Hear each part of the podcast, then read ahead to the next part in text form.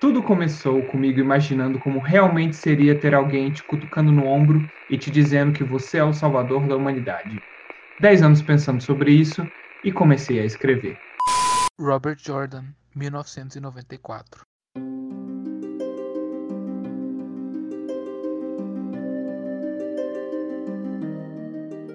Taisharma Netrin.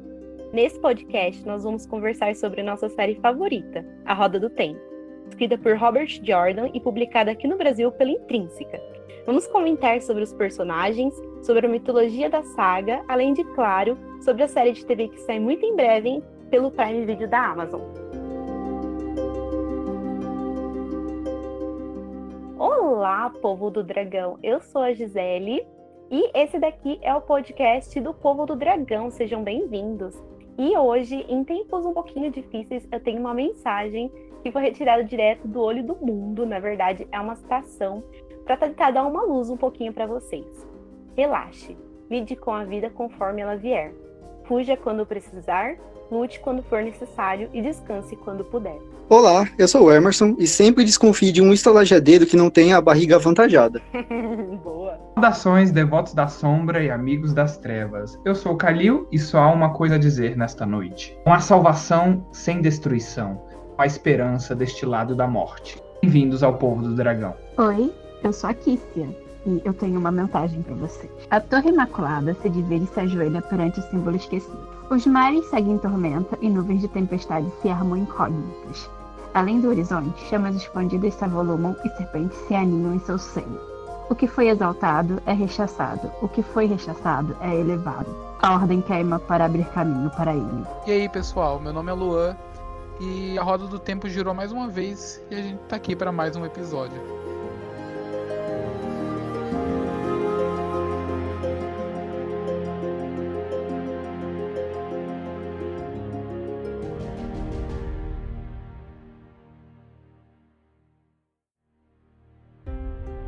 A Roda do Tempo não é uma saga de fantasia medieval. Surpresas? Pois é. É uma presunção equivocada bastante comum entre os fãs dos livros. Todos aqui chegaram na obra com esse pressuposto em mente. Afinal, todas as grandes sagas do gênero são largamente ambientadas num contexto que evoca o período medieval europeu de forma bem marcada e explícita. É justamente sobre isso que nós vamos falar neste segundo episódio deste podcast. Em suma, Robert Jordan, quem era, onde vivia e o que comia? Brincadeiras à parte. Vamos explorar as influências de Robert Jordan, os percalços editoriais de sua obra e explorar as diferentes interpretações sobre as inspirações que a série possui. Algumas das séries mais populares se apresentam de forma bem explícita e operante dentro do que se imagina um cenário medieval, bem como As Crônicas de Gelo e Fogo ou Senhor dos Anéis, e outras indo pouco além, mas ainda embebidas nessa atmosfera de tal forma que é difícil pensar em outras inspirações, como Mistborn ou o livro Malazano dos Caídos. Porém, calma, não digo que a Roda do Tempo é secretamente ambientada num cenário distópico ou antimedieval. Ainda castelos e torres, lordes e rainhas, lanças e espadas, carroças e estalagens. A questão é que, na época em que surgiu, no ano de 1990, rodeada por outras grandes fantasias medievais, nossa saga favorita apresentava um que a mais que a distanciava das suas companheiras. E é pra gente falar um pouco sobre as origens da Roda do Tempo, eu acho que é importante a gente conhecer um pouco sobre o Robert Jordan, né? Ou melhor, sobre o James Oliver Rigney Jr., que é o nome do autor. Para quem não sabe, Robert Jordan é na verdade um pseudônimo dele. O James Oliver Rigney Jr. nasceu em Charleston, na Carolina do Sul, em 17 de outubro de 1948. E desde pequeno, é, ele sempre tinha na cabeça que ele queria algum dia é, virar um escritor. Só que, como muitos jovens na época, né, ele acabou tendo que servir na guerra do Vietnã. E só que assim que ele voltou de lá, ele teve que entrar num curso de física e acabou se tornando engenheiro nuclear, é, trabalhando na Marinha dos Estados Unidos. Além de Robert Jordan, ele escreveu sobre alguns outros pseudônimos também, como Cheng Lang, Regan O'Neill Jackson O'Reilly até finalmente chegar em Robert Jordan, que foi o pseudônimo que ele usou para escrever alguns livros de Conan o Bárbaro E, claro, a nossa série favorita aqui, Roda do Tempo. Particularmente, eu não fazia ideia que ele tinha esses outros pseudônimos, né? Eu só conhecia é, o outro livro dele, né? Conan, o Bárbaro, na verdade, a série. E justamente porque ele também usava é, Robert Jordan, né? E eu não sabia desses outros livros, não sei se existe alguém que já leu. Se são bons, se não são. Alguém sabe aí alguma coisa sobre esses livros? Ele lançou o primeiro primeiro é um livro que iria ser a grande inspiração para a Roda do Tempo, foi sair recentemente, no passado, se eu não me engano, chama Warrior of the Altair, o Guerreiro dos Altair. E, nossa, as inspirações, assim, são bem claras, tipo, na esse mundo dele. É um livro bem pequeno, é de, tem umas 300 páginas. E aí, no mapa desse mundo, tem uma cordilheira que se chama, um, em inglês, que é tipo, The Backbone of the World. É tipo, a espinha do mundo, a coluna do mundo. E aí, a, a principal cordilheira lá nas terras de A Roda do Tempo chama também a Espinha do Mundo. Então tem vários elementinhos pequenos que uma, uma ideia do que viria a ser a Roda do Tempo, né? Coisinhas que ele reutilizou, e aprofundou na hora de escrever a grande saga dele. É, pelo que parece, parece, parece, ter sido um esboço, né? Eu acho que, tipo, sei lá, foi um, um esboço que ele fez pensando numa história que mais tarde evoluiu para a Roda do Tempo, né? Então acho que acho normal ele ter reutilizado alguns elementos que ele acabou usando na série. É, na verdade, eu tô surpresa que eu não sabia que ele tinha uma formação como engenheiro nuclear. E faz muito sentido, porque eu li recentemente uma entrevista, só que eu não tô lembrando onde foi e qual foi, dele falando sobre como as leis da termodinâmica influenciavam o poder único. Eu fiquei tipo assim, de onde você tirou isso? É muito bacana a gente ver que essas coisas realmente influenciam muito, né, a forma que o que os autores constroem as, as histórias, porque é, falando um pouco sobre rapidão sobre Stephen King, por exemplo, ele é um escritor, ele é formado em, em letras, por exemplo, né, no, em, em, literatura inglesa, acho que ele é formado. E com base nisso, a maioria do. boa parte dos personagens dele são escritores, porque é o que ele conhece.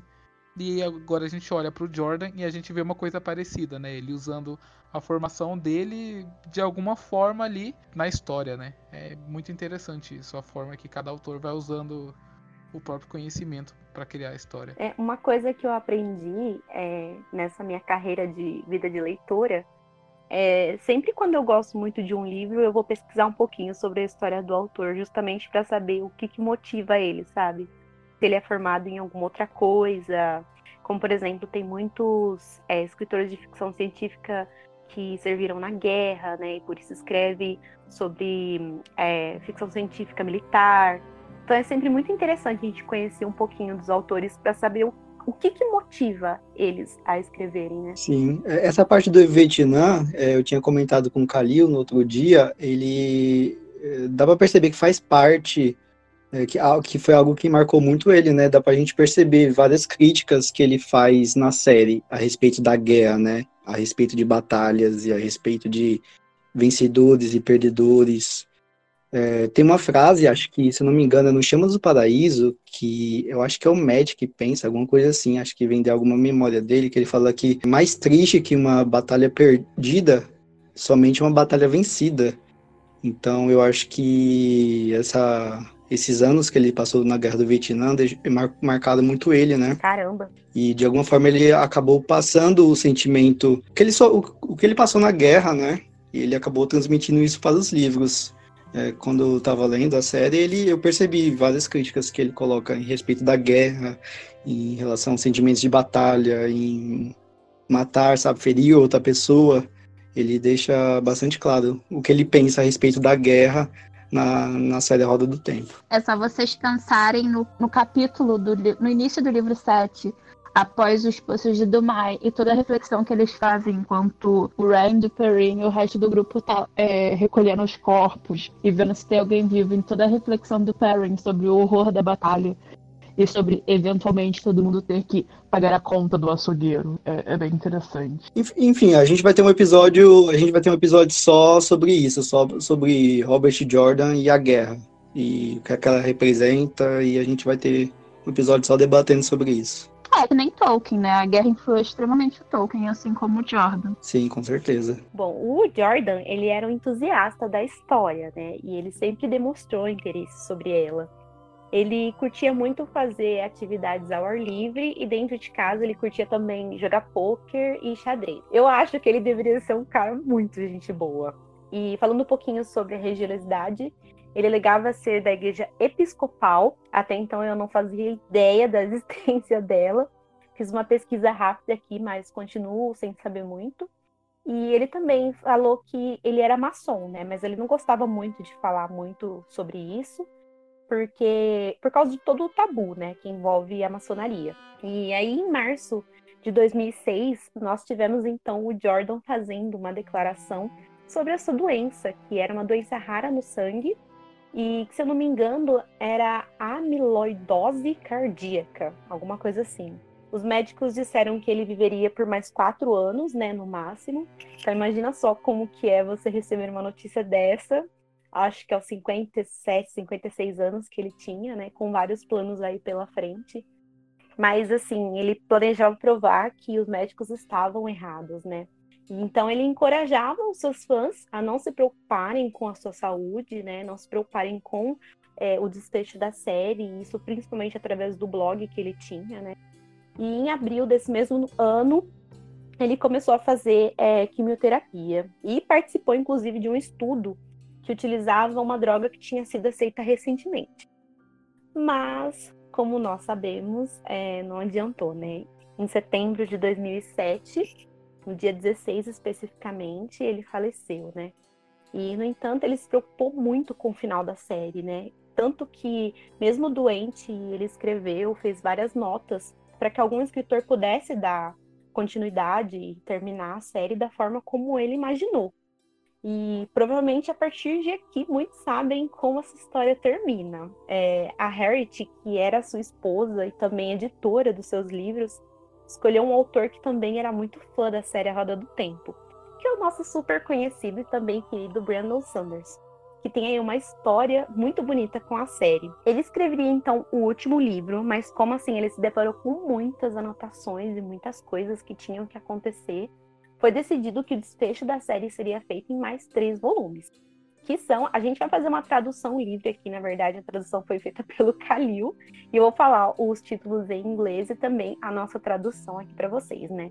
Os três últimos livros, então, que o Sanderson escreveu e finalizou a série são The Gathering Storm, que é Tempestade Iminente, Towers of Midnight, que seria Torre da Meia-Noite, e também a Memory of Light, né? A Memória da Luz uma coisinha que é, é uma coisa muito impressionante que muita gente chega em A Roda do Tempo por causa do Brandon Sanderson. É uma coisa assim que para mim, eu acho que eu conhecia o Brandon Sanderson antes de eu conhecer o Jordan, mas tem pessoas que, ah, eu conheci na roda do, eu conheci a Roda do Tempo porque eu queria ler absolutamente tudo que o Brandon Sanderson escreveu. Então eu cheguei, uh, soube que ele tinha escrito os últimos livros de A Roda do Tempo e comecei a série do início. Eu fiquei um pouco chocado porque é, né, uma grande tarefa que bom que né, as pessoas conhecem mais gente para ler a saga por conta dos escritos do Sanderson. Então, uma coisa leva a outra, o bom é isso. Eu sou uma dessas pessoas e, inclusive, eu amo muito mais o Jordan e a série Roda do Tempo do que qualquer outra coisa que eu já li do Sanderson. Sorry, Sanderson. É que você ainda não leu Stormlight Archive. Eu gosto muito de Roda do Tempo, assim, sabe? Tipo, eu amo muito os livros que eu já li até agora. São a maioria é nota 5. Só o primeiro que é uma nota 3. Herege. Mas. Apoiado. Se vocês que estão ouvindo aí, inclusive, vão começar a série, não desanimem no primeiro livro. Eu juro que melhora muito. Mas como eu tava falando sobre o. que eu gosto muito dos livros da Roda do Tempo, mas eu também amo muito é a trilogia Mistborn, pelo menos a primeira era, né? Que foi o que eu li do do Sanderson. E eu acho que, tipo, não deve nada, pelo menos pros livros que eu li até agora, sabe? Mas eu ainda tô. Eu tô no oitavo livro da Roda do Tempo ainda. Eu ainda tenho um bom caminho pela frente, né? Eu, eu tô praticamente em 50% ainda. Então não posso afirmar que é a mesma qualidade e tal, porque eu não vi o trabalho completo ainda. Mas eu acho muito bom. É, o Sanderson eu acho que é comparável ao Robert Jordan. Hum, eu, eu, não, eu, não acho, eu não acho que Mistborn seja comparado à Roda do Tempo, embora tenha momentos incríveis, sabe? Eu acho que. Sim, sem dúvida. Nem nessa primeira, nessa primeira metade? Hum, não, eu, eu não acho. Eu acho que a Roda do Tempo é bem mais épica e em questão de narrativa também é bem mais escrita. Concordo. Mas bem escrita. Eu acho que é uma, é um, são uma trilogia, assim, tem muito, é, é, é muito boa, tem momentos incríveis, não tô desmerecendo, mas eu acho que a Roda do Tempo é, é muito mais épica e em questão de personagens, tem personagens muito melhores que o de Mistborn e em questão de narrativa também, sabe? Ou tudo, Emerson. Eu acho que Mistborn é muito mais pelo menos até agora, é enxuta, sabe? Ela não tem muito da coisa que a maioria das pessoas reclama de Roda do Tempo é que ela às vezes é repetitivo e com algumas coisas. Tem personagens que não faz muita diferença na história e poderia ser cortado. E eu acho que Mistborn, pelo menos nesse aspecto, é, é mais completinha, sabe? Pelo menos até onde eu li, novamente falando. Mas assim, vocês acreditam que até hoje eu nunca tinha comparado a Roda do Tempo com Mistborn, né? É, eu também não. A gente tá assim, comparando até então a história mais épica do Sanderson, que foi concluída, né? Excluindo o Stormlight Archive, que ainda não foi concluída, com a história do Jordan. Mas mesmo assim é muito difícil, porque a Roda do Tempo ela é muito mais grandiosa, eu acho que em todos os termos, né? Em termos de tem muitos mais personagens, o mundo ele é mais rico, é, tem mais cultura. E é, Mistborn, apesar de ser é, um livro assim muito bem escrito, que eu acho que parece que o Sanderson escreveu esse livro traz para frente, porque tudo nesse livro faz sentido, é, e também ser muito épico, eu vejo Mistborn sendo muito mais simples como Roda do Tempo. Eu acho que, por exemplo, é, Mistborn serve até para quem está entrando nesse mundo de fantasia. Eu já não indicaria um livro do Olho do Mundo para quem está começando a ler fantasia agora, sabe? Então é meio estranho fazer essa comparação. A gente está mais falando assim em termos de escrita, em como que ele deu continuidade, né, à série da Roda do Tempo, mas essa comparação eu acho que eu não faria. Eu acho que eu tentaria até comparar Stormlight Archive com é, a Roda do Tempo, mas acho que depois que ela for concluída, né? Ou pelo menos após os cinco, né? Que é quando ele diz que vai terminar o ar. Tem um trecho, principalmente de, do quinto livro da Roda do Tempo, né? O Chamas do Paraíso, que o Sanderson basicamente tirou do. É, desse livro, ele tirou e colocou no terceiro livro de Mistborn, né? Que é o Herói das Eras. E é tipo, toda a situação, basicamente, tipo, ele tirou. E a forma que o Sanderson trabalhou essa mesma storyline, né? Inspirada em uma de Roda do Tempo, eu achei que foi mais bem trabalhada. Então, tipo, nesses aspectos, assim, que eu tô mais comparando, sabe? Eu sei que o, o escopo é totalmente outro, né? Que Roda do Tempo se dispõe a, a mostrar pra gente todo um continente, né? Às vezes até fora desse continente. Enquanto Mistborn, basicamente, você fica, sei lá, duas, três cidades durante a série toda. Então, tipo, obviamente tem essas proporções. Mas, enfim. Eu acho que Stormlight Archive vai dar pra começar a comparar com a do Tempo quando termina. Porque, segundo o Sanderson, ele dividiu a série em dois arcos. E o primeiro arco termina agora no 5. Então, a partir daí já dá para começar a comparar. Engraçado é que eu comecei a ler A Roda do Tempo e Mistborn mais ou menos na mesma época, sem saber quem era quem. Então, quando eu comecei a pesquisar sobre A Roda do Tempo, eu falei, caramba, olha, é o autor de Mistborn que terminou. Só que eu já tinha começado a ler, já tava no segundo. Coisa curiosa sobre, né, quem... Como que foi a recepção dos livros do... De A Roda do Tempo, escritos pelo Sanderson? Que geralmente a resposta é super positiva, eu que já terminei a saga também acho que o Sanderson fez completamente jus ao que o, o, Jordan escreveu. Algumas pessoas que reclamam de como o Sanderson escreveu tal, tal personagem, ou abordou tais cenas, ou tal núcleo, mas eu acho que, no geral, assim, fez bastante jus ao, ao universo do, do, Jordan, e tem gente que até prefere os, os livros do Sanderson, porque o Sanderson tem um estilo mais... O Sanderson, ele nunca se propôs, ele desde o início, ele falou que esse, ele não ia tentar emular o estilo do Jordan. Então, ele ia ser, ele escreveu um livro de A Roda do Tempo, no caso 3, mas ele ia ser o, o tão, o, tão fiel possível uh, consigo mesmo, com a própria escrita. Então, eu achei que as escritas se equivaleram muito.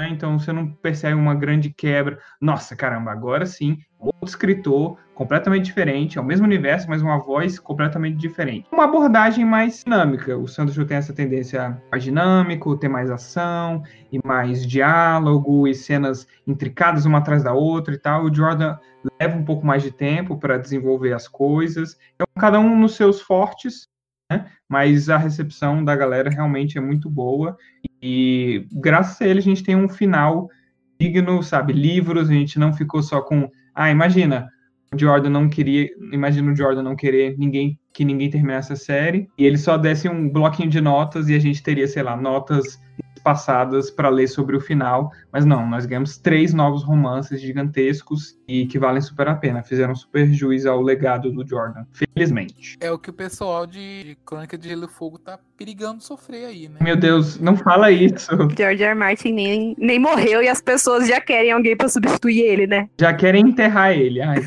Deus vai fazer o quê? Vai, vai completar 10 anos que o cara tá enrolando pro novo livro, não é possível. O que, que esse cara tá fazendo? Eu acho que ele já tá preparando as notas. O Patrick Rothfuss também, tá? E é só uma trilogia. Martin tá fazendo uma mega saga. É, mas o Patrick Rothfuss é bem mais novo. Sim, mas eu tô falando tempo de demora. Patrick Rothfuss é uma trilogia em primeira pessoa. Ele tá enrolando, mas julgamento nenhum. O autor tem que levar o tempo que for necessário. Os dois são incríveis. Eu tenho certeza que esses Portas de Pedra e os Ventos do Inverno vão sair em breve e vamos ser muito felizes. Pensamento positivo sempre, né?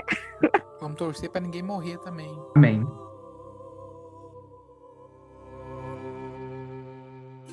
Voltando aqui para a Roda do Tempo, é, eu acho que não tinha nenhum escritor melhor para terminar a série do que o Sanderson. É, no prefácio do livro 12, ele fala que ele, ele começou a ler o primeiro livro assim que foi lançado, ele tinha 15 anos. E quando lançou o segundo, A Grande Caçada, ele releu o primeiro. E conforme um novo livro era lançado, ele relia os outros, sabe? Então imagina quantas vezes ele releu a série durante a vida dele, sabe? Até receber o telefonema da Harriet, da esposa do Jordan, para sendo convidado para finalizar a série, sabe? Então, eu realmente eu não, não imagino outro escritor que pudesse ter feito um trabalho melhor do que o Sanderson. E assim, não tirando o mérito dele, porque acho que ele teve que lidar com muita coisa, né? Embora ele tenha tido todas as anotações e explicações e cenas completas só para ele completar algumas lacunas, eu acho que ele teve também um pouco de sorte de ter pego o epílogo da série, né? Ou seja, ele pegou o final, é, ou seja, ele pegou muitas muitas cenas de ele escreve cenas de batalha muito bem. Acho que todos os livros que ele que eu li dele, as cenas de ação que o Sanderson escreve são, são incríveis. São maravilhosas. Só que acho que ele, é, só que acho que ele teve um pouco de sorte de pegar, tipo assim, eu não digo que, o, que os três últimos livros da série são melhores que os outros, sabe? Porque eu acho que é um pouco injusto também, porque tinha muita coisa pronta e é, é, isso é tirar um pouco do mérito de, do Robert Jordan, sabe? E só que acho que ele, só que ele teve um pouco de sorte também, porque ele, ele pegou o epílogo da série, ou seja, ele pegou coisas que já ia acontecer, é, cenas incríveis, eu não posso falar nenhuma batalha aqui, nem, nem algo, algo do tipo para não dar spoiler, só que eu acho que assim, não tirando o mérito dele, mas eu acho que ele deu um pouco de sorte de ter pego justamente o epílogo, sabe?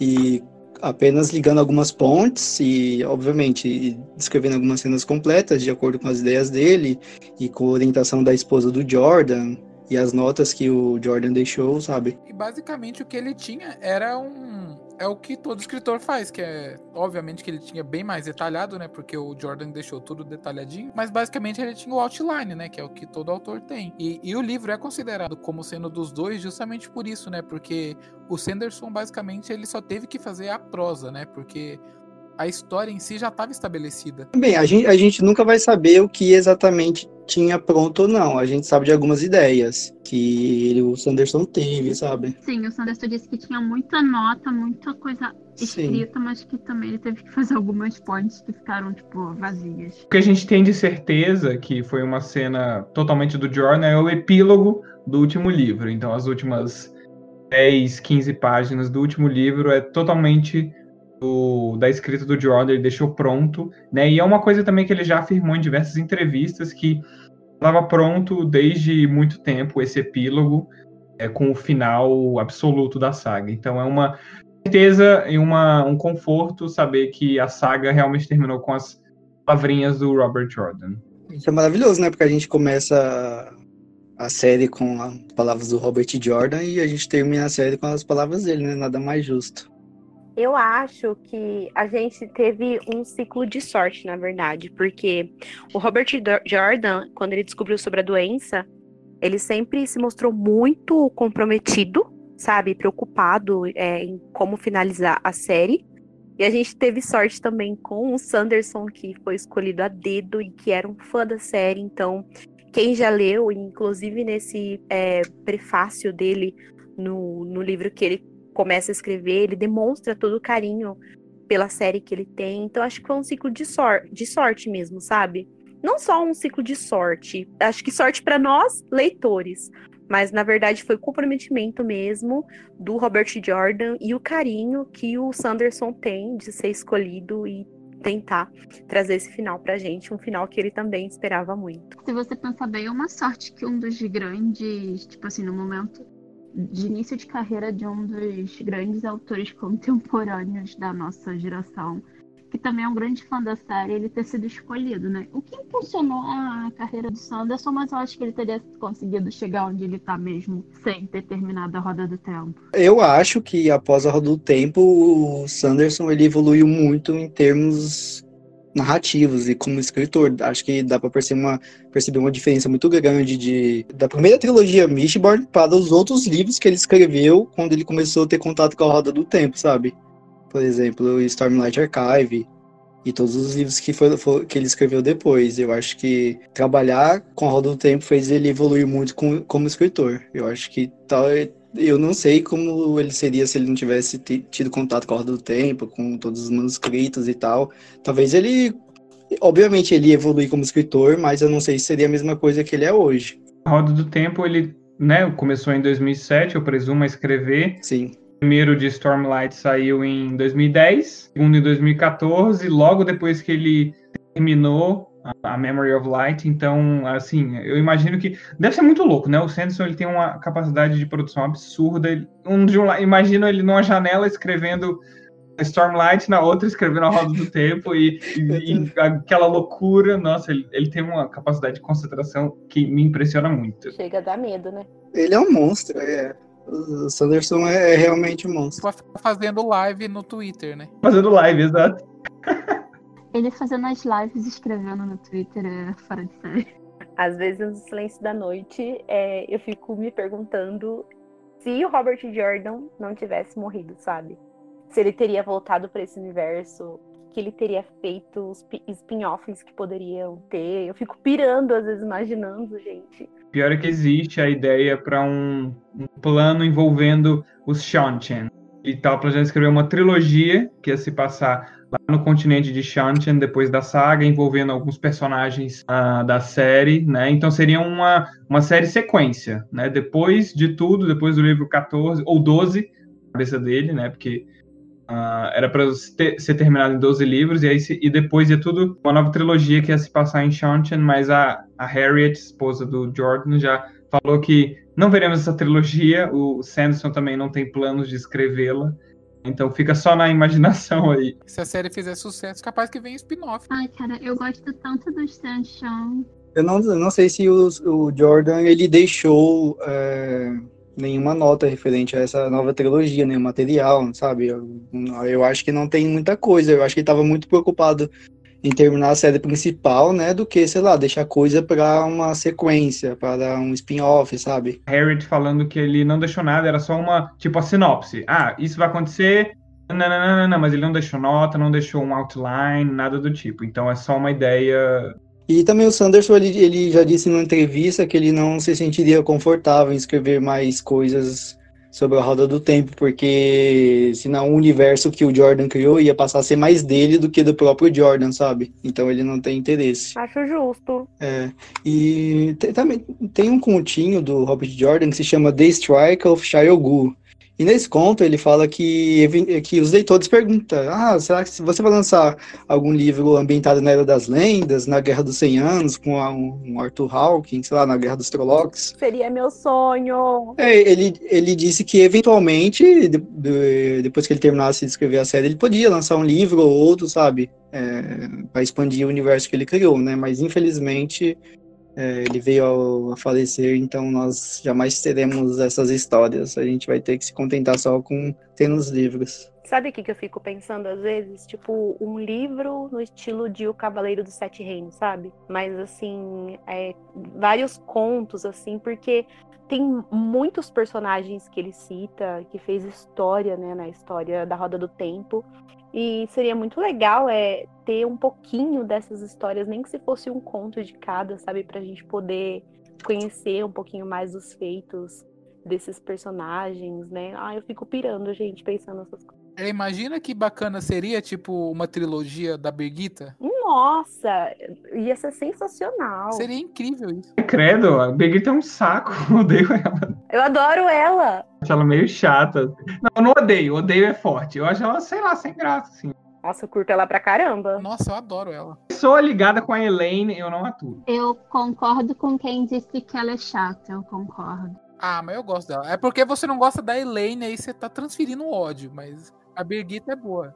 É, a Elaine, ela estraga qualquer um que tá ao redor dela, né? Eu gosto dela. Eu gosto dela. Kalil tá errado. Vamos cancelar. O Kalil tá cancelado. O Kalil tá sempre cancelado. E como é que vocês vão falar mal da Nynaeve, hein? A Nynaeve passa a série toda do lado da Elaine. Então vocês estão vocês se contradizendo aí, hein? A Nynaeve também me irrita às vezes. Então eu, eu tô certíssimo. Consistente. Vamos mudar de assunto.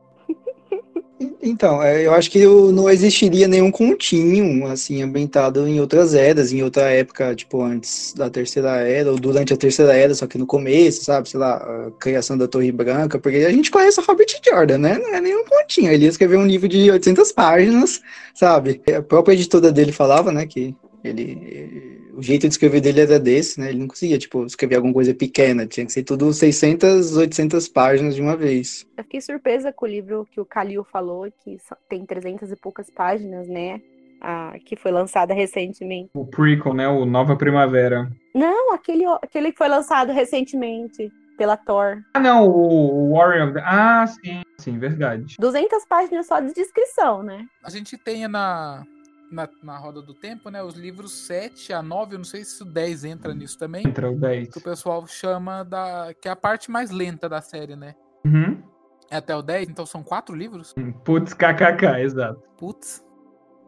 Pausa dramática.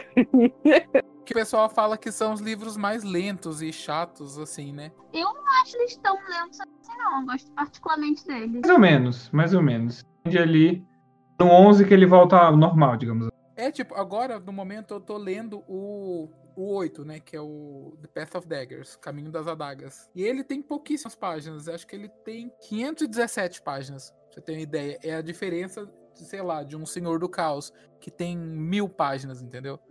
Então acho que nessa parte, nessa parte da história, não sei se ele acabou ficando. Sei lá, acho que ele quis expandir com calma, né? A, a história. Ele poderia realmente ter feito a história com menos, só que como ele é o Robert Jordan, né? Que o Emerson acabou de falar que ele não sabe.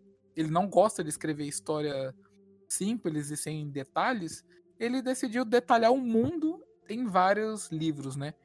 E acho que é por isso que esses livros têm uma fama de ser mais lentos, assim, né? Porque ele foca muito em expandir o mundo, expandir é, as várias seitas que a gente tem dentro desse mundo, os povos. Ele vai expandindo violentamente esse, esses aspectos nesse, pelo menos no primeiro livro e no segundo livro dessa dessa parte, né, que é o sétimo e o oitavo. Eu tenho uma opinião que é o impopular, né, que eu gosto bastante desses livros que eles chamam de slog. O of Daggers provavelmente é o livro da série que eu menos gosto, mas ainda assim, tipo, eu não entendo toda essa discussão dizendo, ah, o livro é lento, o livro é lento. Eles não são lentos, eles estão eles têm seu próprio ritmo, eles abaixam um pouco a correria que é nos outros, mas é pra isso, é de um mundo. É no livro 8 que você observa mais como é que funciona os, os só o Kalil que sabe pronunciar o Sanshan. É... Ah, eu gosto. Crossroads of Twilight, que todo mundo cai matando em cima, adoro. Uma vez eu escutei um outro podcast que no momento eu não tô lembrando, que um dos grandes motivos de toda essa reclamação em cima do, do 8, 9, 10 é que o pessoal esperou tanto tempo por eles, eles queriam algo grandioso e receberam esses livros expandindo o universo. Quanto tempo? Dois anos. Me poupem, né? Eu era muito mimada.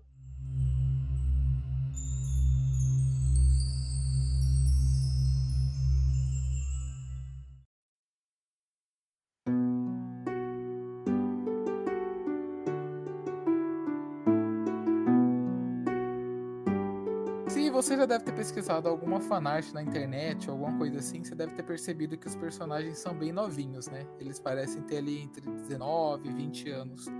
Só que uma coisa interessante é que o, o Robert Jordan inicialmente tinha a ideia de colocar é, um veterano de guerra como Randall Thor, né? Nosso personagem. Ele seria meio que atormentado pelas lembranças de guerra, ele seria um cara totalmente traumatizado o que seria um pouco diferente, né, do que a gente tem. Nosso, nós temos o Randy traumatizado, né, sem dar muitos spoilers, ele é traumatizado, mas não é exatamente de uma forma de já ter participado de uma guerra. Afinal, ele tem 18, 17 anos no começo da série, mas o autor mesmo assim conseguiu inserir isso de alguma forma ali no personagem. Ele conseguiu dar uma roubadinha, né? A gente sabe. É, isso é uma coisa bem interessante, né? Quem já leu, quem tá um pouco mais avançado aí, sabe um pouco do que se passa na cabeça do Rand, sabe que o, o Jordan realmente conseguiu até que resgatar um pouco dessa ideia de ter um cara mais velho, rabugento, ao mesmo tempo de ter um Rand jovem e, e com energia e atlético, né? Isso é uma coisa isso é uma coisa bem interessante dos livros e que vai progredindo a cada livro e é maravilhoso de acompanhar. É um dos aspectos mais interessantes, é, ao meu ver, da Roda do Tempo. É a forma que o Jordan trata essa dualidade do personagem.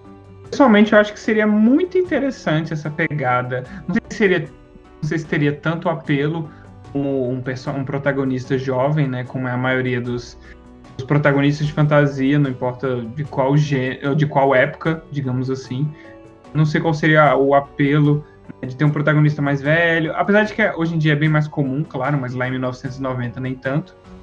Mas eu acho que seria muito interessante, mas haria mais limitações do que benefícios, né? Seria bacana se fosse ah, um livro standalone, um livro único, a uma trilogia. Acho que serviria bem para um protagonista super mais velho mas, né, pensando assim no, no, longo prazo, 14 livros, acho que um protagonista mais jovenzinho, acho que é mais fácil de lidar, né? Ele não vai ter que se deparar com uh, limitações físicas ou mentais ou, sei lá, lógicas, né? Tipo, uma pessoa traumatizada vai responder de um jeito diferente a uma pessoa mais fresca, né? Uma pessoa mais jovem, assim. Então, é interessante, mas acho que a decisão final foi mais acertada mesmo. É, se você pensar bem, ele pegou esse é, veterano de guerra e transformou no pai do Randy, né? No Tam. Sim, nossa, muito bem. Eu acho que ele colocou de várias formas, né? Essa ideia original dele meio que entrou na história de várias formas diferentes. É, eu acho que se ele fosse usar personagens idosos, né? Na terceira idade, acho que a Roda do Tempo se chamaria, sei lá, Guerra do Velho, sabe? Do,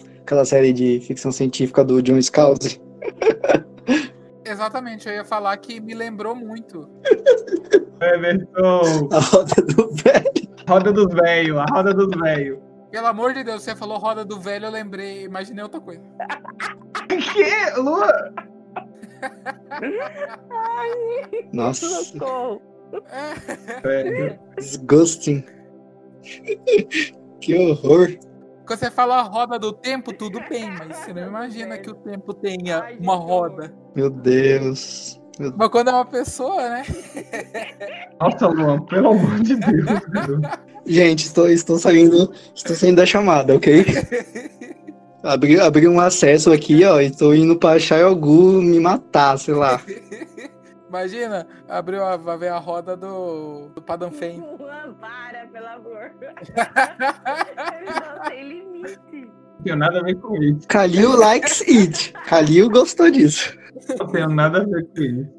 Editor, corta essa parte, tá? Corta essa parte. Corta não. Não vou cortar nada. Vou deixar Vou tudo. fazer uma palhaçada aqui justamente pra ter o alívio cômico no negócio. Não vai cortar. É, não vou expor ele.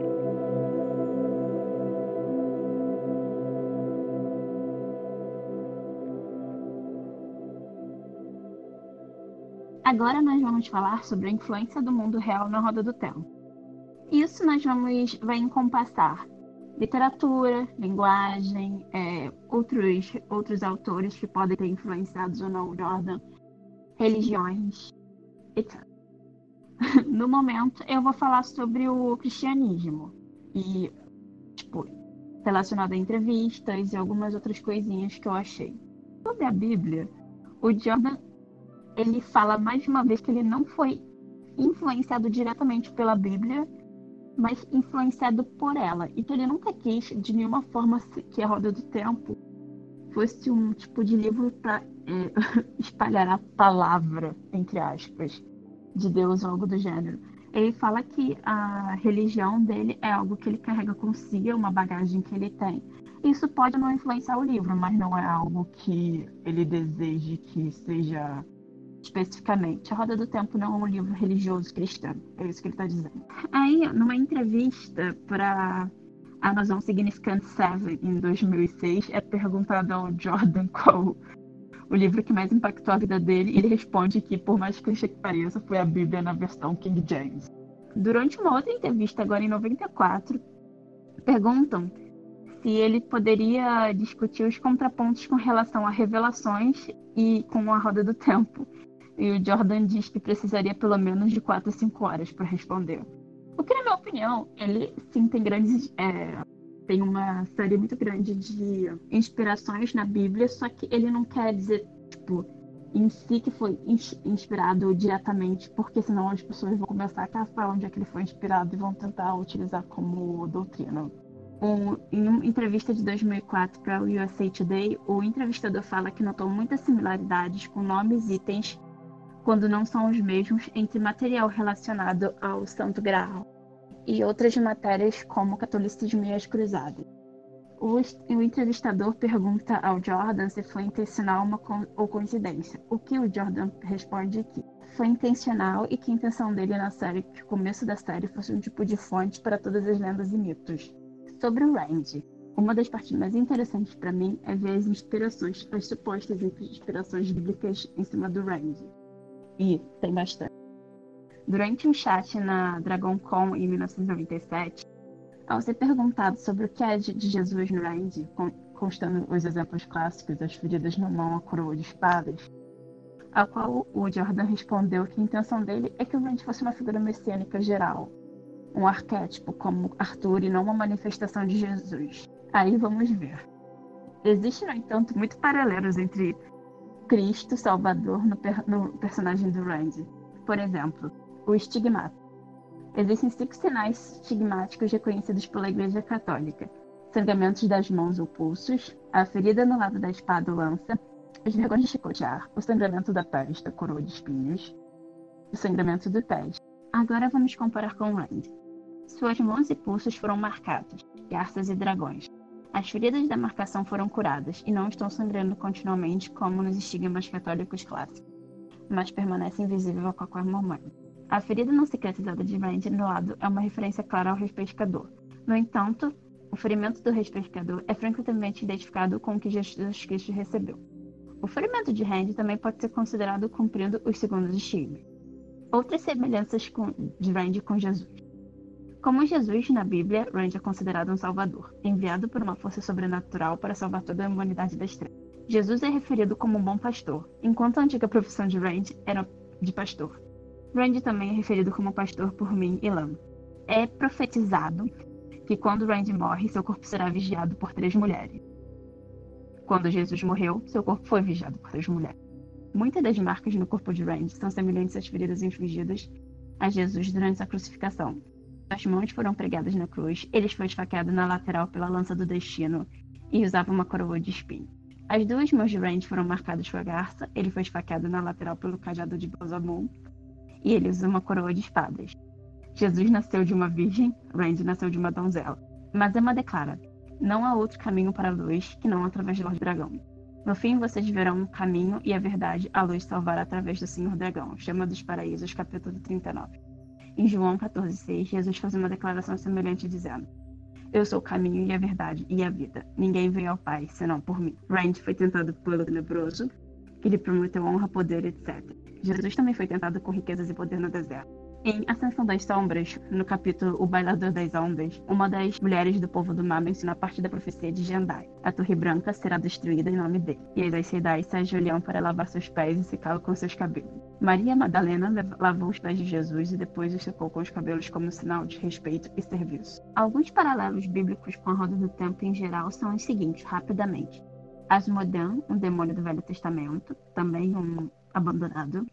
Balsamum, que uh, também era um demônio do Velho Testamento. Na verdade, ele era uma antiga deidade canita que depois virou um demônio na Bíblia.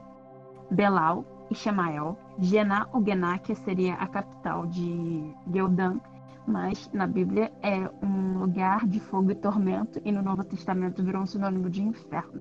Em A Roda do Tempo, Gená, Gená, na verdade, é a capital de Geudan. Liutaren, Senhor da Manhã, Lúcifer, a estrela da manhã. Aparentemente, a tradução literal de Lúcifer é aquele que traz a luz. Tanto tem Mazema, isso é bem especulativo, sobre o Mazema ser uma referência a Saulo Paulo, porque ele vai diante Randy, assim como Saulo ou Paulo vai diante de Jesus para pró Jesus. Eu acho legal isso daí. Mihael, o arcanjo Miguel, que seria o oponente de, oponente de Lúcifer, a derivação de Micael em inglês seria Micael, tipo assim, M-I-K-H-A apóstrofe E-A, como se fosse Mihael também. Em hebreu, a palavra Mirhael é uma pessoa que lidera. Paran Sem, Paradise, tá, isso é óbvio. Samael, membro da gangue de Lúcifer, sendo comum a confusão com o próprio Lúcifer. Os sete selos da revelação, os sete selos de Tenebroso. Shael Gul, Sheol, que seria hebreu para inferno. Gol, Ogu, arábico para demônio. Aí é esse daqui que é interessante. As 12 tribos. Existiam as 12 tribos de Israel, assim como existem os 12 clãs Zari. Existe um 13 terceiro clã, o Gema, qual é acreditado construir o Rigdan, um lugar sagrado para os Aéus. Os israelitas também tinham um povo encarregado de cuidar da Arca da Aliança, bem como cerimônias religiosas, os levitas uma tribo que não era contada entre os 12, também sendo 13. Existe uma, uma anotação no, nesse artigo que na verdade essa tribo ela contava entre os doze, porém elas houve uma, um desentendimento e depois eles se separaram e os levitas foram proibidos de ter terras porque o trabalho deles era cuidado espiritual, assim como os gens ficaram para cuidar de Rigian. E acho que são dos últimos, Ormwood, que tipo assim, sabe quando o Padan Fen vai para no prólogo de A Grande Caçada, ele encontra o Pedron Yael ele tipo, se autodenomina Ordeif e que ficou em inglês como amargura. amargura. Ormwood, em inglês é Ormwood. Ormwood, na língua antiga. Em Apocalipse é dito que uma grande estrela cairia do céu e que Ormwood seria o nome dela. Ormwood também sempre no, no sentido de tornar as coisas amargas ou venenosas. Isso é uma citação bíblica. Vocês estão transformando o direito em amargura e tirando a justiça ao chão aquele que fez as Pleiades e Orion, que faz a escuridão alvorada do dia da noite escura. Ele traz repentina destruição sobre a fortaleza e a destruição vem sobre a cidade fortificada. Amos 579. E esse daqui, ó. Que a paz esteja com, sempre com vocês. Isso daqui é um. Sabe o, no olho do mundo quando o Elias encontra os latoeiros? Ele fala assim: a paz esteja sempre com você. Replicou Elias e com todo o povo. Aí ele fala: Eu encontrarei a canção, ou outro encontrará, mas a canção será cantada este ano ou o ano que por vir. Assim como foi um dia, assim haverá de ser novamente, e neste mundo sem fim. Existe uma canção católica chamada Glória ao Pai, que em português é dita na seguinte tradução: Glória ao Pai, ao Filho e ao Espírito Santo, assim como era no princípio, agora e sempre, pelos séculos dos séculos. Amém. Semelhante para igual, agora a tradução livre do inglês fica assim: Glória ao Pai, ao Filho e ao Espírito Santo, como era no princípio, é agora e sempre será, mundo sem fim. Esses são alguns exemplos da referência do Jordan em relação à fé cristã. Só que o Jordan ele, se, ele teve referências sobre várias religiões, dentre elas a céltica, a nórdica, que eu não posso falar exemplos aqui, por causa de spoilers muito grandes, mas se você quiser um dia nós podemos fazer um episódio full spoiler sobre todas essas referências religiosas. Só que fiquem avisados, muitos spoilers pela frente. É, também existe no Islã, judi, judaísmo, tudo que você possa imaginar. O Jordan bebeu de várias escolas. Nossa, é, eu preciso comentar que eu estou chocada com todas essas referências bíblicas.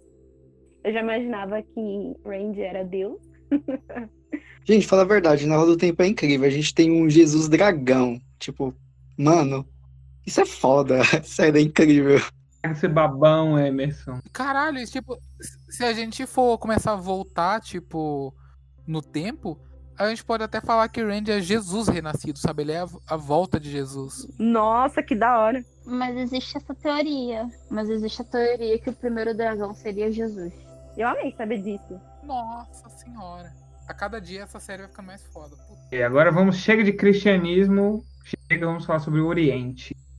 As inspirações budistas e hinduístas do tempo. Ainda um pouquinho da realidade cristã e ocidental de A Roda do Tempo, Uh, uma das coisas que mais me chama a atenção na saga é as diversas e diversas mesmo inspirações nas mitologias e religiões é, asiáticas, né? Tanto, principalmente, hinduísmo, budismo e o jainismo, né? São três grandes religiões e o taoísmo também. São quatro grandes religiões nas quais o Jordan foi buscar inspirações e conceitos que dão um frescor para a saga, né? Que a gente está tão acostumado a mitologias europeias, cristãs, celtas, uh, nórdicas. Então o Jordan, para escrever uma fantasia ocidental, para um público ocidental, mas foi atrás de mitologias mais diferentes. Então, primeiro a gente tem o conceito de reencarnação, que é uma coisa que não eu nunca vi em outra fantasia, né? Então, em Na Roda do Tempo, caso vocês ainda não tenham percebido, as almas reencarnam, os personagens reencarnam. O Rand é o dragão renascido, exatamente por isso, porque ele é a reencarnação do Lusteren, lá da Era das Lendas. E uma coisa interessante sobre as almas da Roda do Tempo é que o gênero das almas está intrinsecamente ligado a elas. Então, uma alma vai ser sempre masculina ou feminina. Então, o Jordan já falou repetidas vezes que o dragão vai ser sempre um homem, né? Não existe como. Já perguntaram para ele: "Ah, será que numa próxima, num próximo girar da roda, o dragão pode ser uma mulher?" Ele falou: "Não, o dragão Tá, a alma do dragão é masculina e é, não teria como o dragão reencarnar como uma mulher. Então, as almas. É, por isso, até a gente pode especular, né, no episódio futuro, talvez, que personagens são reencarnações uh, de quais figuras históricas, né? Tipo, a gente pode teorizar que a Egwene é a reencarnação de uma heroína do passado, a Nynaeve de outro, né? Coisas desse tipo. Então, a gente tem uma dica já que os homens serão sempre homens e as mulheres serão sempre mulheres, digamos assim, em termos de reencarnação. E as almas também são eternas na roda do tempo. As almas não são destruídas, né, a princípio, né, no começo da saga, elas não são destruídas. Então, é, as almas vão sempre se perpetuar. Então, sempre a gente pode presumir que o dragão vai sempre renascer. Né?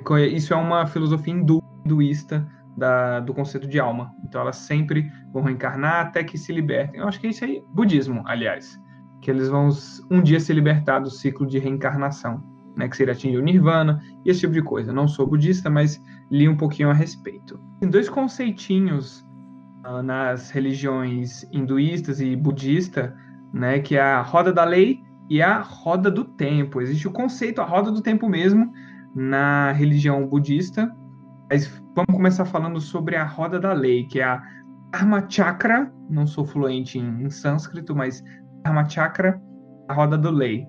Ela tem oito raios, diferentemente da roda do tempo, nossa saga, que tem só sete. Ela representa essa natureza cíclica do mundo, como é o mundo da roda do tempo, que tem em todo começo de livro aquele sinal de né, a roda do tempo gira, eras vêm e vão. Essa filosofia oriental de natureza cíclica não há, não há inícios nem fins. Né? Era um início, era um fim, e o girar da roda permanece. É a Kala Chakra, que é a, precisamente a roda do tempo, que significa literalmente em sânscrito tempo-ciclo, e ela está relacionada aos ciclos da vida, o ciclo dos planetas, ao ciclo da respiração humana, é, tanto o cósmico quanto o pessoal. né? Tá muito ligado a essa roda do tempo do, do budismo. Essa roda do tempo da vida real, digamos assim, do nosso mundo, ela é onisciente, porque tudo perpassa o tempo e tudo tá ligado ao tempo. Então, a roda tudo conhece e dá essa ideia de do grande poder que é a roda do tempo, da força motriz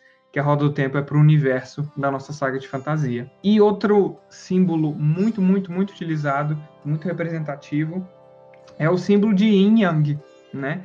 Que na roda do tempo, no universo da saga, é manifestado como o símbolo dos Aes Sedai. É quase uma, um copiar e colar, né? Que o Jordan fez, que tem a parte preta e a parte branca, né? Que são as duas metades da, dessa filosofia taoísta, né? Do nosso mundo que são as metades também na série representando side in e side out, os homens e as mulheres, né? As forças motrizes que movem o mundo e movem esses poderes movem o girar da roda do tempo, e propulsionam o universo à frente. É, eu queria comentar que eu não sabia que uma alma ela, ela é definitivamente masculina ou feminina, sabe? Eu sempre, eu sempre me peguei pensando se em outra era o dragão poderia ter sido uma mulher, sabe? Não tinha pesquisado, não tinha lido a respeito que o dragão sempre renasceria como um homem. Não sabia realmente disso. Vocês sabiam? Mas alguém tinha essa dúvida? Eu já tinha lido sobre isso. Eu entendo porque o Jordan faria isso, né? Até porque ele é. Ele é maçom, né? Se eu não me engano, que, uhum. que a gente falou aqui. Ele era maçom. Então, tipo, por ele ser uma pessoa religiosa e tal, tem, a gente vê um, um certo. Não sei, não sei nem se aceitação é a palavra certa, mas uma diversidade, assim, na série, né? Só que não a ponto de, de ter temas tão atuais como esse, né? Tipo, de ter uma mulher protagonista nesse uhum. nível que é o Randy, por exemplo, sabe? Eu acho que pelo menos na época ali, anos 90, começo dos anos 2000, era meio que inconcebível isso, né? Ainda mais em série de fantasia. Uhum. Eu acho que isso não, não sei se entra tanto. Eu acho que é uma característica do mundo, assim. Porque o Jordan já foi bem à frente das fantasias da época, já tem um super elenco de, de personagens femininas. Eu acho que é só mais um detalhe de um, do mundo, por exemplo, uma, uma Amerlin do passado uh, poderia reencarnar, sei lá, na Neve, na Elaine, na Egwene, né, e isso seria se manteria o ciclo, né? Não sei se. Uh, é, não sei corta, me corta nessa parte, não tenho opinião. Não, ó, às vezes ele fez isso de forma proposital, porque se ele quer usar a imagem do Randy, né, é, como por exemplo um dragão renascido, quem sabe é, fazendo a referência a Jesus, a gente sabe que também tem referência a Buda e a outras figuras masculinas, né? Então, às vezes ele se prender a isso é porque ele queria fazer essa referência, né? É. É tipo, a gente tem até é, um personagem que é reencarnação, que a alma dele é de homem, mas ele reencarna no corpo de uma mulher, né? Mas não é nenhuma situação do personagem ser trans, né? É mais uma. É até tratado como uma maldição, se eu não me engano, né? É, isso é colocado como um puni... uma punição. Isso aí, isso aí vem com uma interferência. Eu não vejo isso como uma reencarnação, né? Isso mais vem uma, é uma interferência Também externa, acho. né? É reencarnação mas é manual, né? Não é automática que nem É são... porque não nas... a pessoa não nasceu, né? Ela não nasceu, é, eu acho que. Ela spawnou. assim, literalmente ela spawnou. É uma coisinha. Agora, depois de eu discorrer tanto sobre mitologia hindu e mitologia budista, agora eu tenho trazer algumas pequenas curiosidades uh, mais pontuais sobre, principalmente sobre a ambientação do tempo. O Jordan a gente comentou que não, a roda do tempo não é a típica fantasia medieval, digamos da alta idade média, coisas do tipo. E sim, uh, o Jordan sempre conceituou a saga dele como como se ela se passasse no nosso século, no final do nosso século 17, mas sem a invenção da pólvora. Né? Então a gente vê pelo estilo de roupa dos personagens, por algumas tecnologias que vão aparecendo, né? Aos, aos pouquinhos, não é uma mitologia, digamos assim, que seria baseada numa Idade Média do ano 1000, ali na Alta Idade Média. É mais a ver com uma era pré-renascimento, então é a imagem que o Jordan coloca na nossa cabeça. Século 17, mas sem invenção da pólvora, sem armas de fogo, né? O Jordan também, claro, como muitos de nós, amava histórias arturianas, então ele deixou alguns nomes, né, além de outras referências mais explícitas às lendas do Rei Arthur, mas alguns nomes chamam bastante atenção, tipo Gawain, Galad, Birgitta, Morgase, né, que tiram inspirações de personagens das lendas arturianas. Né? Esses nomes cheios de Ws e Y são muito. Né, quem aí já leu Bernard Cornwell já entrou em contato com esses nomes cheios de Ws e Ys e Vs, né, que são nomes mais celtas, mais bretões. Né? E tem um nome muito curioso da nossa querida protagonista Gwen. Né? Se você falar o nome dela inteiro, você consegue ouvir o som do nome Guinevere, que era a esposa do rei Arthur. Então, da personagem, né? E Gwen Alvir, né? Para Guinevere é quase muito, muito, muito parecido. Então, Caralho! E, exato, é uma grande, uma grande sacada. Nossa querida Gwen, minha absolutamente, absoluta favorita, né? Vem diretamente o nome dela das lendas arturianas, com a esposa do rei Arthur. Para finalizar essa parte de inspirações, né, eu queria falar um pouquinho sobre o Zaiel, os nossos grandes guerreiros das terras desérticas. Né? O Jordan se inspirou em várias, várias, várias culturas é, para criar o Zael. Foi uma amálgama realmente de várias culturas. Jordan disse que ele se inspirou na, nos japoneses, nos zulus, nos beduínos, povos apaches.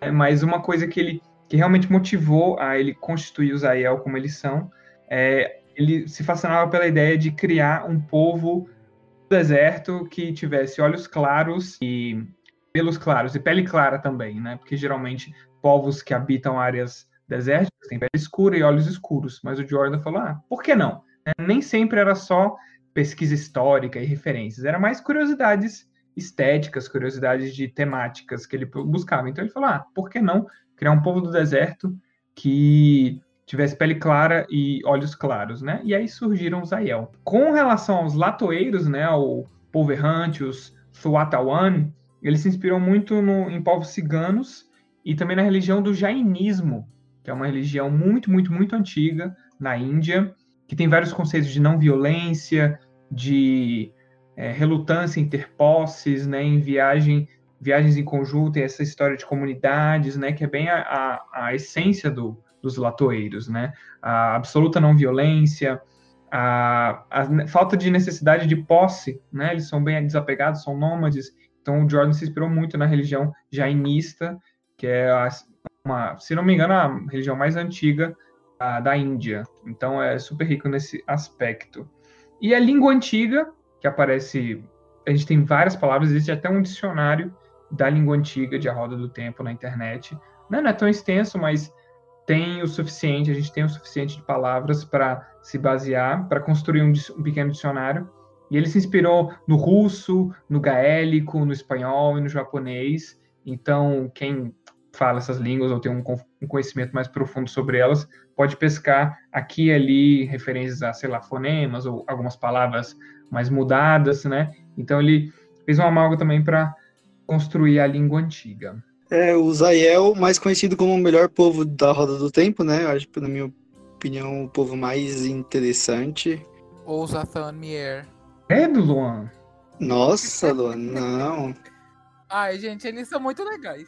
Vocês estão tudo errado. Ninguém concorda com você, Luan. Mas eu nem gosto de parada. Eu não gosto de peito. Sou cadelinha do Zael também. Nossa, eu sou, eu sou muito apaixonado pelo Zayel. Tipo, eu acho que. É, quem não é? Ah, é porque no livro que eu acabei de ler, no que eu tô lendo agora, os Aiô, eles são muito chatos e fica aparecendo algumas tribos que são muito chatas do céu, mata esse povo logo. Que horror. Nossa. Ah, eu não gosto. É muito. É muita gente ali que aparece, é um monte de tribo que aparece e às vezes sem.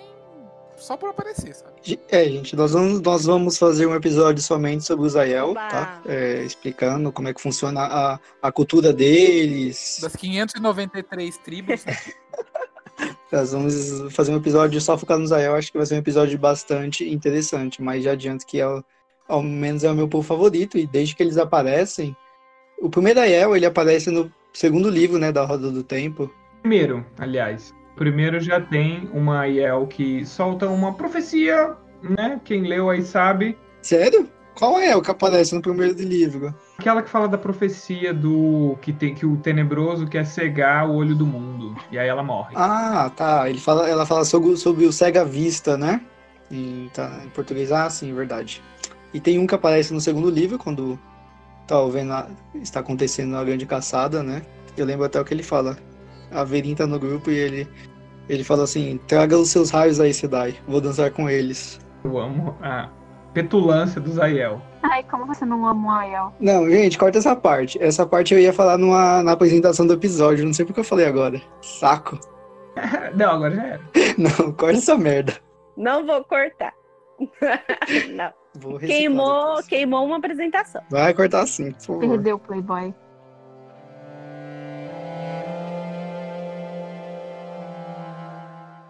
O episódio do Zayel, vocês precisam fazer o dever de casa e ler até o livro 4, né? Que é o livro, o grande livro do Zayel, da cultura Aiel, do passado deles. Então, a gente falar com toda a riqueza possível, então leiam até o livro 4. E decorem no mínimo 15 tribos. E não é à toa que esse é meu livro favorito, gente. É maravilhoso. A Sessão da Sombra é o melhor livro escrito pelo Jordan. Ai, é o melhor livro de fantasia. A grande caçada pisa em qualquer um. Tamo junto, Gisele. É nóis.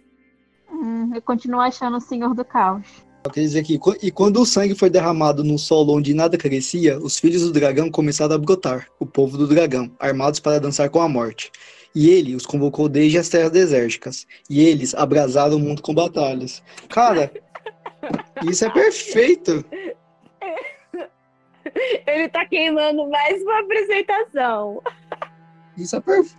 Queimou outra abertura. Então, melhor em português, você vai ler a citação em inglês, é tipo super sem graça. Eles convocou desde as terras desérticas, e eles abrasaram o mundo com batalhas. Em inglês é mó sem graça. Eu gosto dos dois.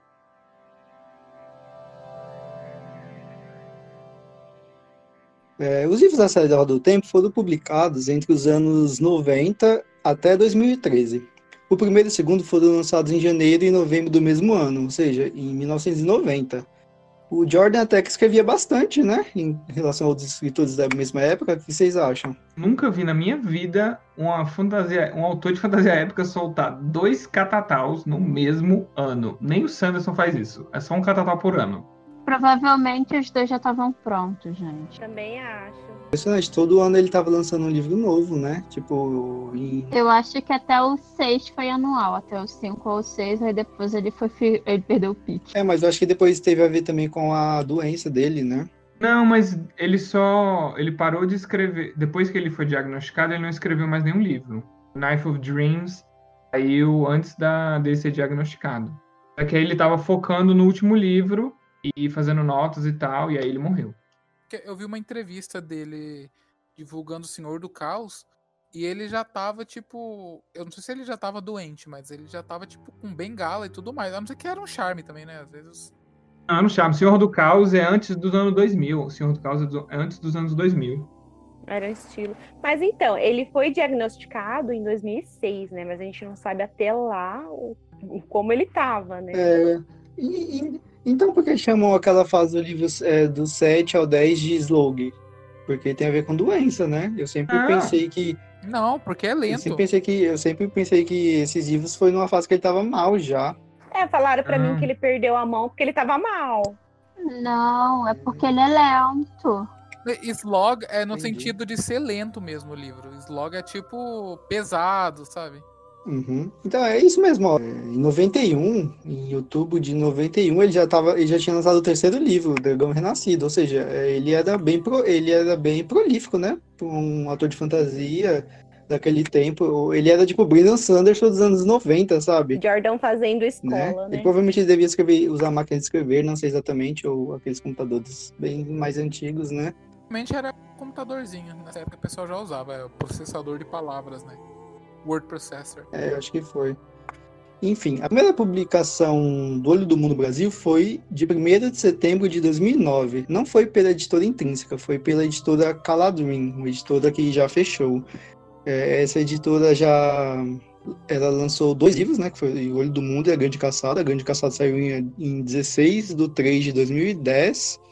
E após isso a editora acabou fechando. É, atualmente os livros estão sendo lançados pela editora Intrínseca desde 2013, que foi lançado O Olho do Mundo, né? É, a princípio a promessa foi lançar um livro por ano, mas acabou não dando muito certo por uma série de motivos. O tamanho dos livros, o trabalho com edição e tradução. É um livro por semestre ainda, eles eram mais ousados. É, Insanos. sim, eles conseguiram, eu acho que eles conseguiram lançar os três primeiros, né?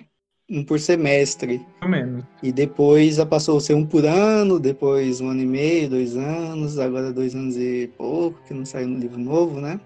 Então, até o momento, a editora lançou os seis primeiros livros da série é, e estamos no aguardo do sétimo livro, que provavelmente terá o título de A Coroa de Espadas. A gente acha que eles estão esperando o hype da série, né? Sim, pra- é, enfim, é, a gente está passando por um momento muito difícil, né? O setor editorial já não anda bem das pernas já faz alguns anos e só tem piorado, ou seja, é, provavelmente lançar um livro de lixo, de nicho, Livro de lixo.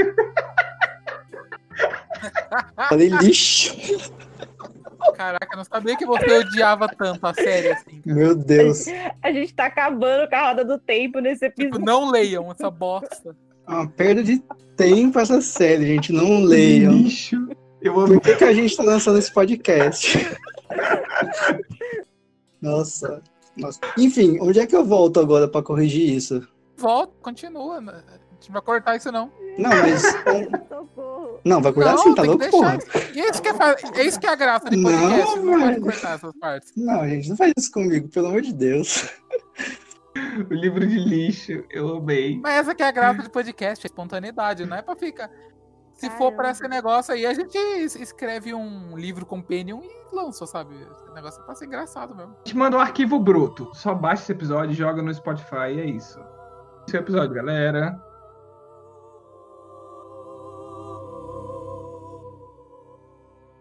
Povo do Dragão, agradecemos a paciência e a atenção de vocês nesse episódio. Espero que não tenha sido muito para digerir, mas essa saga realmente dá muito pano para manga. O Jordan não foi, não poupou esforços em ser minucioso para destrinchar todas as culturas do mundo, jogar elas num pote, num caldeirão, mexer bem, e daí saiu a nossa saga única e tão especial do jeito que ela é. Gostaríamos também de pedir que vocês seguissem a gente nas redes sociais, no nosso Twitter, Instagram, é sempre o Povo do Dragão. Nossa página no Facebook também é o Povo do Dragão, a Roda do Tempo. E nossos Twitters, nossos redes pessoais estarão na descrição do episódio. E Taisharma Netherin. Até uma próxima.